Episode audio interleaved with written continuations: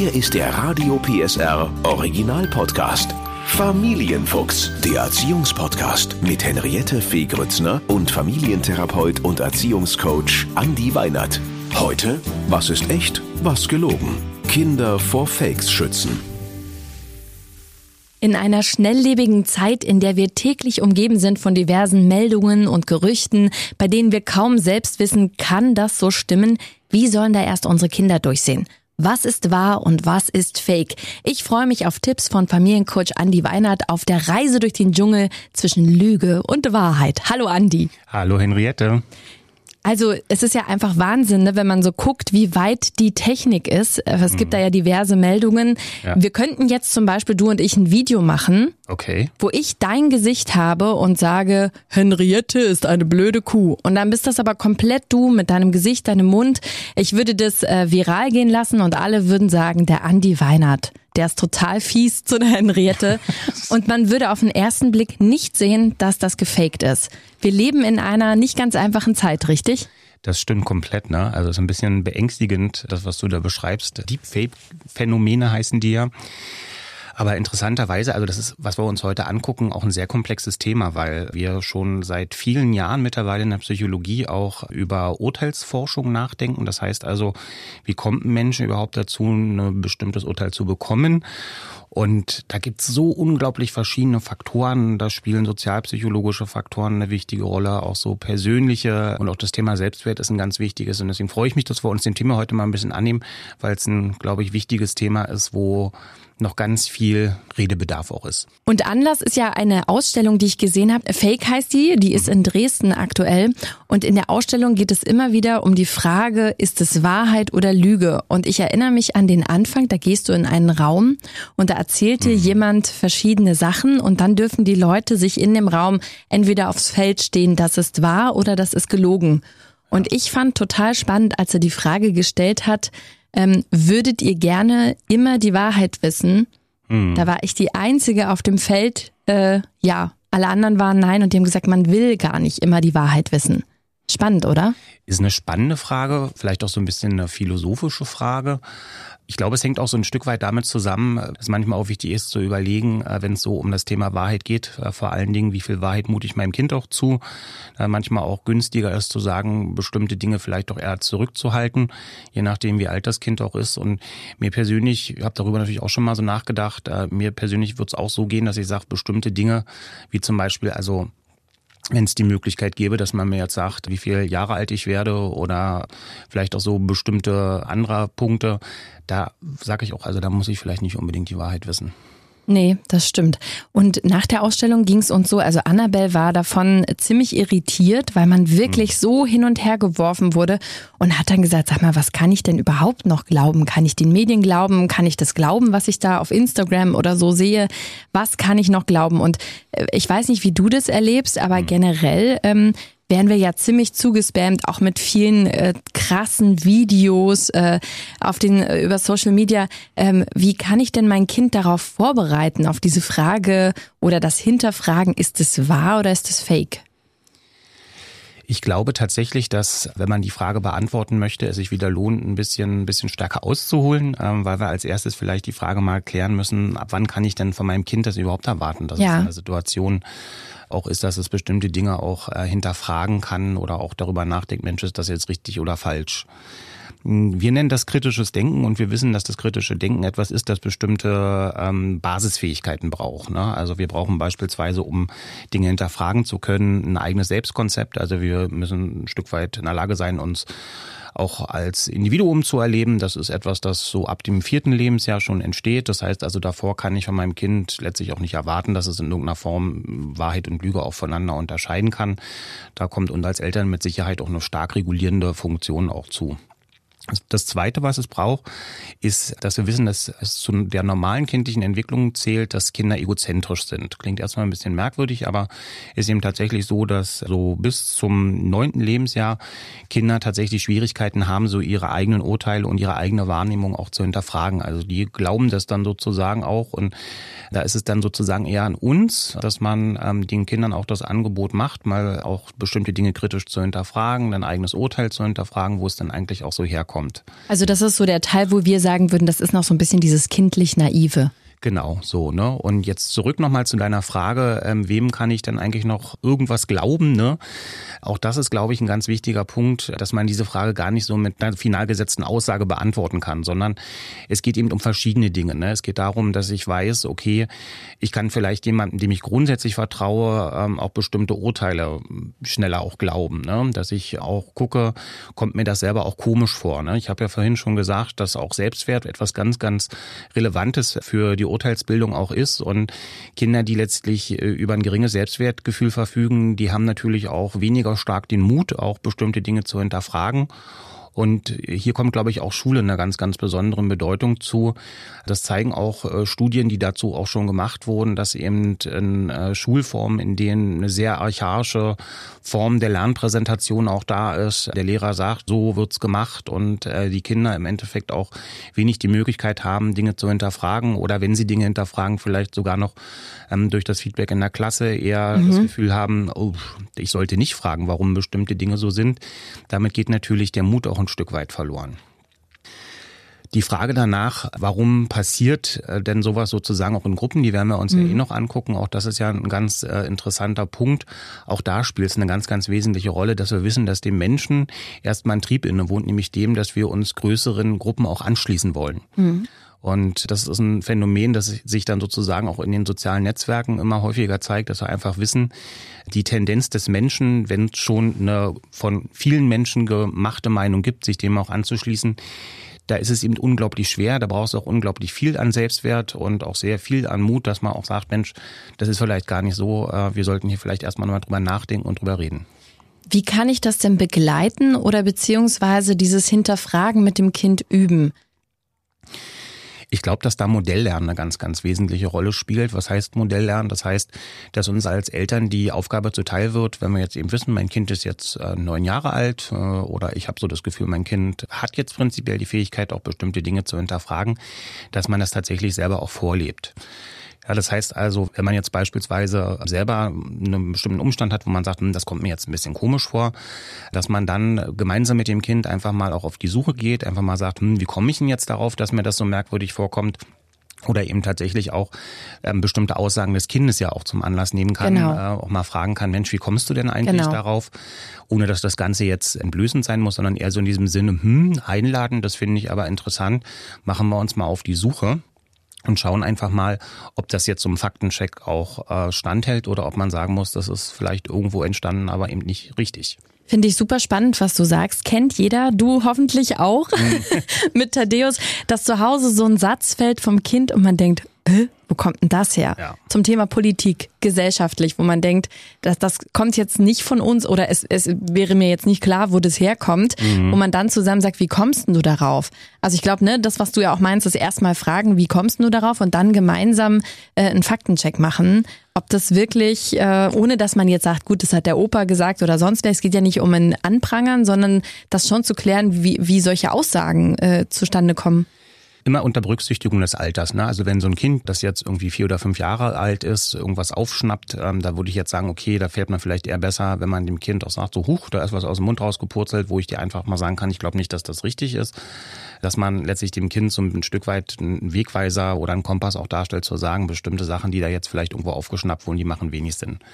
Wenn ich jetzt weiß, dass mein Kind prinzipiell dazu fähig ist, mit mir so einen Faktencheck auch zu machen, dann gerne hinsetzen und mal in Ruhe schauen. Und was ich eben auch immer wichtig finde, eben einfach auch zu sagen, ist, die, die Welt ist nicht einfach. Ne? Und ähm, dass man eben dem Kind auch das Gefühl gibt, und ich glaube, ähm, da fällt uns eine besondere Rolle auch zu, dass man eben auch zugibt, dass wir uns alle gerne eine einfache Welt wünschen, wo es ein schnelles Ja und ein schnelles Nein geben kann, ähm, aber dass eben die Welt ganz oft eben auch so ist, dass man sagen muss, es gibt nicht nur die absolute Wahrheit oder die absolute Lüge, sondern ähm, mhm. da gibt es auch viele Facetten zwischendrin. Und das kann sich auch lohnen. Also das haben wir selber auch jetzt äh, vor kurzem mit Thaddeus gemacht, ähm, dass wir einfach auch mal uns angeguckt haben, was ist denn eigentlich alles Lügen? Ne? Und dass es eben nicht nur darum geht, nur bewusst jetzt irgendwas Falsches zu sagen, sondern dass eben auch das Weglassen von richtigen äh, Dingen ähm, Teil einer Lüge sein können oder dass Menschen auch unabsichtlich lügen können, weil sie vielleicht glauben, eine Erinnerung zu haben, eine Trugerinnerung haben und diese Überzeugung dann eben auch weitertragen und das dann auch schwer ist, die davon zu überzeugen, dass es sich gar nicht um eine Wahrheit im sozusagen Sinne desjenigen, der vielleicht eine ganz andere Erinnerung hat, auch handelt. Ich finde das so interessant, was du sagst, weil genau darum ging es auch in der Ausstellung, nämlich die Frage, welche Lüge würde man tolerieren, weil sie zum Beispiel Leben rettet mhm. ne, oder weil es in dem Moment sein musste und wo würde man sagen, das war jetzt hinterhältig oder da ging es um Geld. Das macht auch total Spaß, sich da mal mit den Kindern auseinanderzusetzen. Mhm. Ähm, die haben dort so äh, verschiedene Sachen aufgebaut und dann konnte man bewerten, ob man das durchgehen lässt als Lüge so oder nicht. Und das ist genau das, was entstanden ist, dass eben manchmal Lügen auch okay ist ist, gerade wenn es eben dann vielleicht auch Leben rettet, aber dass es eben nicht schwarz und weiß ist, sondern dazwischen. Aber das kann man ja auch zu Hause selber machen, dass man mal verschiedene Situationen aufschreibt und sagt, was würdest du sagen? Ist es da okay zu lügen oder nicht? Finde ich eine ganz, eine ganz tolle Idee. Ich würde gerne noch mit einbeziehen, dass wir eben uns auch immer wieder klar machen müssen, dass Lügen auch äh, unseren Alltag als Menschen ausmacht. Ja. Ne? Und dass Lügen auch Teil der sozialen Kompetenz ist. Wenn wir beispielsweise gefragt werden, ob uns ein bestimmtes Geschenk gefallen hat äh, und wir entscheiden uns vielleicht dafür, jetzt nicht zu sagen, die ist so gar nicht mein Geschmack oder habe ich eigentlich schon im Flur zu stehen und du bist schon fünfmal dran vorbeigelaufen. Und dann kann das Ende einer Freundschaft.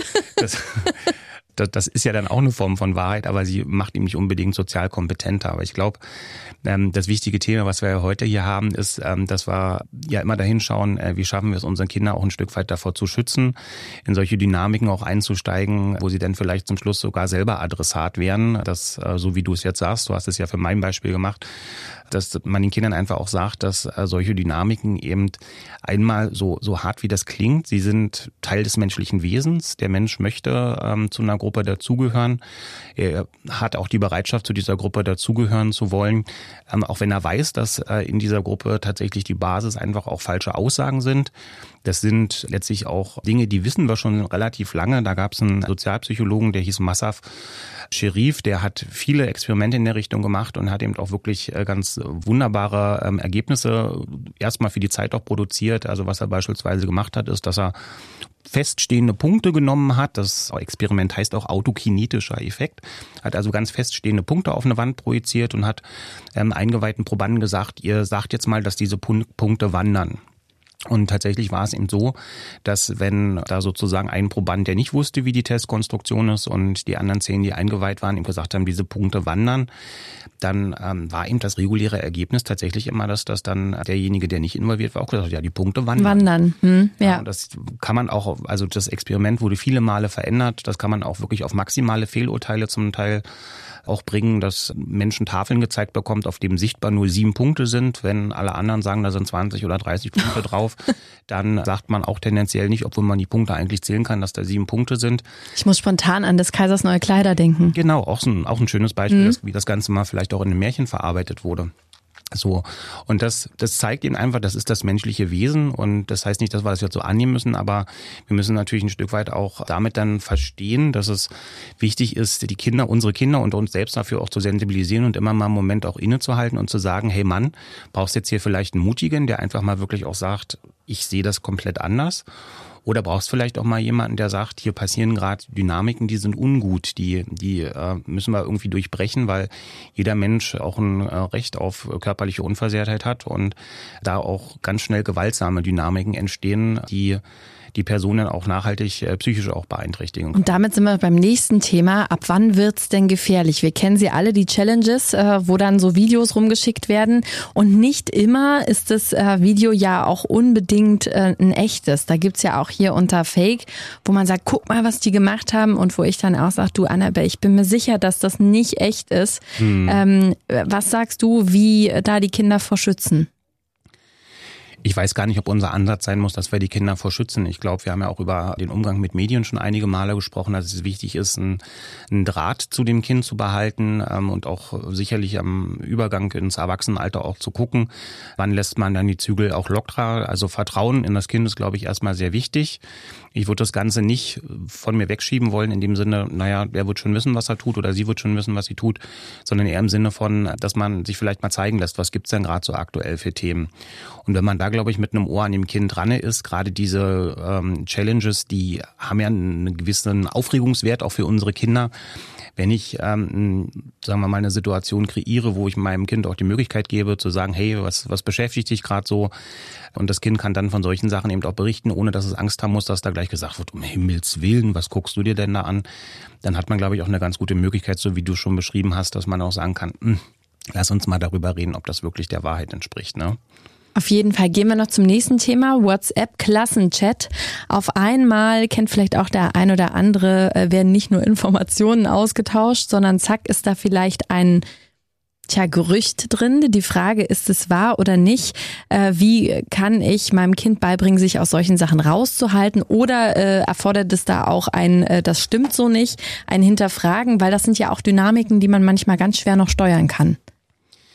Also ich habe jetzt im Frühjahr tatsächlich für den Berliner Senat auch mit verschiedenen Schulen zusammen mal überlegt, wie man dieses Phänomen vielleicht auch ein Stück weit aufsetzen kann. Ja. Weil natürlich auf der einen Seite ist es ein, eine Erleichterung, manchmal in der Kommunikation mit den Eltern oder auch der Eltern untereinander. Auf der anderen Seite haben wir eben auch die Gefahr, dass dann solche Dynamiken eben auch stattfinden. Und tatsächlich das, was sich als äh, wirksam herausgestellt hat, das kann ich jetzt im Frühherbst schon sagen, dass es sehr sinnvoll ist, äh, bestimmte Regeln für ähm, die Nutzung von so einer Gruppe auch zu verschriftlichen und auch zu sagen, wir legen bestimmte Dinge fest.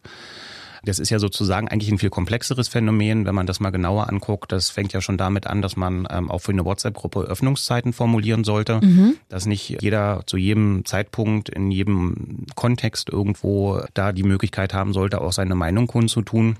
Das hängt schlichtweg auch damit zusammen, dass man also diese gesamte WhatsApp-Kommunikation ja mal aus einem Short-Message-Service entstanden ist, wo es also im Namen noch hieß, es ist eine Kurznachricht. Ja, äh, stimmt. der Anspruch da war, zu sagen, man tauscht sich kurz über wichtige Informationen aus. Und damals ja eigentlich auch noch so vielen bewusster war, dass die Fehleranfälligkeit, äh, die Interpunktionsfähigkeit einer, einer Nachricht, also Interpunktionsfähigkeit, damit meine ich die Idee, dass auch bestimmte Dinge einfach fehlinterpretiert werden können, dass das eben bei Kurznachrichten äh, ganz, ganz klar auch viel, viel deutlicher gegeben ist als in der direkten Kommunikation, mhm. wo es dieses Phänomen auch schon sehr, sehr häufig gibt. So und letztlich so bestimmte Regeln definieren, zu sagen, wir einigen uns darauf, dass wir bestimmte Öffnungszeiten für unsere Gruppe einhalten. Wir einigen uns darauf, dass ähm, man lieber eine Nachricht schreibt, die geschlossen ist, die jeder verstehen kann ähm, und nicht eben äh, in Satzfragmenten irgendwie arbeitet und dann zwölf Nachrichten hintereinander kommen und dass man eben auch ein mindestens ein bis zwei Moderatoren hat, die man mit einer besonderen Befugnis auch ausstattet, dass man also auch sagt, wir haben hier einen kleinen Schiedsrichter äh, in der Gruppe. Das sind, glaube ich, Dinge, die können dabei helfen, dass solche Dynamiken weniger wahrscheinlich werden. Man wird sie nicht immer vermeiden können, aber sie werden weniger wahrscheinlich. Wenn es jetzt aber so ist, dass mhm. da auf einmal steht, was weiß ich, Anke und Peter äh, haben sich gestern geküsst und das ist, was würdest du deinem Kind mitgeben? Ich meine, es liegt eigentlich auf der Hand. Ich würde sagen, gar nichts kommentieren, einfach ne, solche Sachen das ist, glaube ich, ein bisschen schwierig, ne? weil ähm, Kinder, und das geht auch vielen Erwachsenen, glaube ich, so, äh, man hat immer so einen, so einen Trieb danach, auch die Wahrheit äh, verteidigen zu wollen. Ne? Und deswegen fällt es eben auch schwer, Dinge zu ignorieren, weil der Mensch, glaube ich, schon auch einen Wunsch danach hat, richtige Dinge auch klarzustellen. Die digitale Welt ist ja nicht die reale Welt und was wir ja mittlerweile auch wissen, dass es durchaus einen sehr, sehr eindringlichen Effekt haben kann, wenn man bestimmte Dinge, die in der digitalen Welt passiert sind, äh, in der realen Welt dann anspricht. Das heißt also, meine Empfehlung jetzt für so einen Punkt wäre die, ähm, einmal zu sagen, okay, kriegen wir das vielleicht, wenn das jetzt im Kontext Schule stattgefunden hat, kriegen wir das vielleicht als Auftrag in die Schule mitgehoben, dass man sagt, hier sind einfach Dinge passiert, es lohnt sich darüber mal zu sprechen. Gerne auch in Anleitung mit einem Vertrauenslehrer oder vielleicht mit dem Lehrer auch Kontakt aufnehmen. Und wenn man dann wirklich merkt, hoppla, man kommt da überhaupt nicht weiter, eben auch das Ganze vielleicht auf die Ebene der Eltern mal zu ziehen und mal zu sagen, das ist, glaube ich, schon wichtig, dass wir auch so auf unsere Kinder einwirken, dass ähm, Fantasie ist super, ne, ähm, aber sie darf ihm nicht zum Schaden von anderen passieren. Vielleicht abschließend nochmal, Andi, an dich die Frage, ähm, wir wollen ja immer das Vorbild sein, auch für unsere Kinder und die haben ja auch einen hohen Anspruch an uns, dass wir die Wahrheit kennen. Äh, oftmals, das geht dir hoffentlich auch so, wissen wir es aber auch nicht. Wir wissen auch nicht, was stimmt. Gerade wenn wir uns jetzt so äh, die Welt angucken, was auch so ringsherum passiert. Wir wissen auch nicht immer, was ist wahr und was ist Lüge. Ist es okay, auch als Eltern zu sagen, ich weiß es auch nicht? Ja, sehr sogar. Ich glaube, das ist sogar für unsere Kinder eine Bereicherung und auch eine Entlastung, wenn man an bestimmten Punkten auch sagen kann, du im Moment kriege ich das jetzt gar nicht so klar gezogen und kann dir jetzt sagen, das ist richtig und das ist falsch. Von der Tendenz her geht es vielleicht eher dahin oder geht eher in die Richtung. Aber ich glaube, dass das auch wichtig ist, dass unsere Kinder ja nur dadurch lernen, auch kritisch bleiben zu dürfen, wenn nicht wir als Eltern weiterhin diesen Anspruch vor unseren Kindern verteidigen, du, ich weiß immer die Wahrheit. Ne? Weil das wäre im Kontext von dem, äh, was wir vorhin besprochen hatten, wäre das ja sogar auch kontraproduktiv, äh, wenn wir sagen, ein Kind soll dazu eingeladen werden, Dinge kritisch zu hinterfragen. Da sind wir als Eltern ja nicht außen vor. Ne? Und auch das kann man ja dem Kind vermitteln, dass man sagt, im Moment weiß ich es nicht, wir bleiben einfach dran. Und manchmal ist es auch günstiger, wenn es auch schwerer auszuhalten ist, äh, günstiger zu wissen, im Moment weiß ich es nicht richtig, als dass ich einfach sage, weil es mich dann auch entlastet und dann haben wir irgendwie äh, alle eine Meinung, äh, die dann richtig ist oder eben auch nicht. Dass es manchmal eben auch viel schwieriger ist, äh, das auszuhalten, dass man es nicht weiß aber eben auch die Möglichkeit dann bietet, dass man sich weiter kritisch hinterfragt und sagt, jetzt habe ich irgendwann vielleicht später eine Antwort mal gefunden. Ist es auch manchmal besser, seine eigene Meinung, was man glaubt, also wir, wie soll ich das sagen? Du und ich und äh, die Eltern, die uns hören, die wissen so ein bisschen, dass wir in schwierigen Zeiten gerade unterwegs sind. Mhm. Ist es dann manchmal auch gut, nicht immer äh, die Wahrheit dem Kind auf die Nase zu drücken, sondern es dem Kind äh, trotzdem auch in einer Blase so schön wie möglich zu machen? Oder lügen wir dann? Eine hochphilosophische Folge. Ich wollte gerade sagen. Also ich glaube, dass unser erster Auftrag an unsere Kinder immer auch lautet, dass wir den Kindern Schutz, Sicherheit und Geborgenheit anbieten sollten. Und ich glaube auch nicht, dass es förderlich ist, dass man dem Kind jetzt jeden Tag mit bestimmten angstmachenden oder potenziell angstmachenden Wahrheiten konfrontiert. Und vielleicht auch mal an der Stelle finde ich es auch wichtig, dass man auch wirklich einen Schutzraum zu Hause hat, wo nicht permanent über alles, was in der Welt draußen passiert, geredet wird, oder? Richtig. Ja. ja. Also auch gerade, wenn man sich vielleicht selber auch ähm, als Eheleute dann austauscht, dass man vielleicht auch sagt, wir gucken mal auf den richtigen Kontext und dass man auch das hatten wir ja schon mal, auch guckt, was ist so die eigene Schlagfrequenz, wie viel an Nachrichtendichte möchte ich auch selber jeden Tag erleben und da eben auch ein Stück weit ähm, im Blick auf die Kinder auch gucken, dass man sagt, okay, das äh, wird die kindliche Entwicklung mit all dem, was wir bisher wissen, nicht vorteilig beeinflussen, wenn ich dem Kind den ganzen Tag erkläre, wie viele Probleme und Herausforderungen wir gerade haben, sondern dass man manchmal eben doch einfach sagt, ja, du kriegst gerade mit, es ist eine, eine etwas andere Zeit, eine etwas andere Stimmung. Ich behalte aber die Zuversicht, dass das nicht für immer so bleiben wird und ähm, dieser, dieses Vertrauen zu senden, dass der morgige Tag auch ein schöner werden darf, ist, glaube ich, etwas, was den Kindern zum Schluss mehr hilft, als dass man seine eigene Sorge oder die vielen Sorgen, die ja jetzt viele auch umtreiben, auf das Kind überträgt, weil die kriegt ein Kind ja sowieso, wenn wir sie nicht gelöst bekommen, ja schon noch viel weniger gelöst und erzeugt ja auch eher so ein diffuses Gefühl der Unruhe und der Anspannung, das ja auch für Kinder nicht wünschenswert ist. Und was ich total schön finde, was ich von dir gelernt habe, Andi, ist ja, und dann äh, denkt man mal nicht an morgen und was alles auf uns zukommt, sondern man macht das, man geht mit dem Kind ins Jetzt, weil die sind ja noch im Jetzt mhm. und ähm, macht was Schönes. Ja. Danke, Andi. Gerne.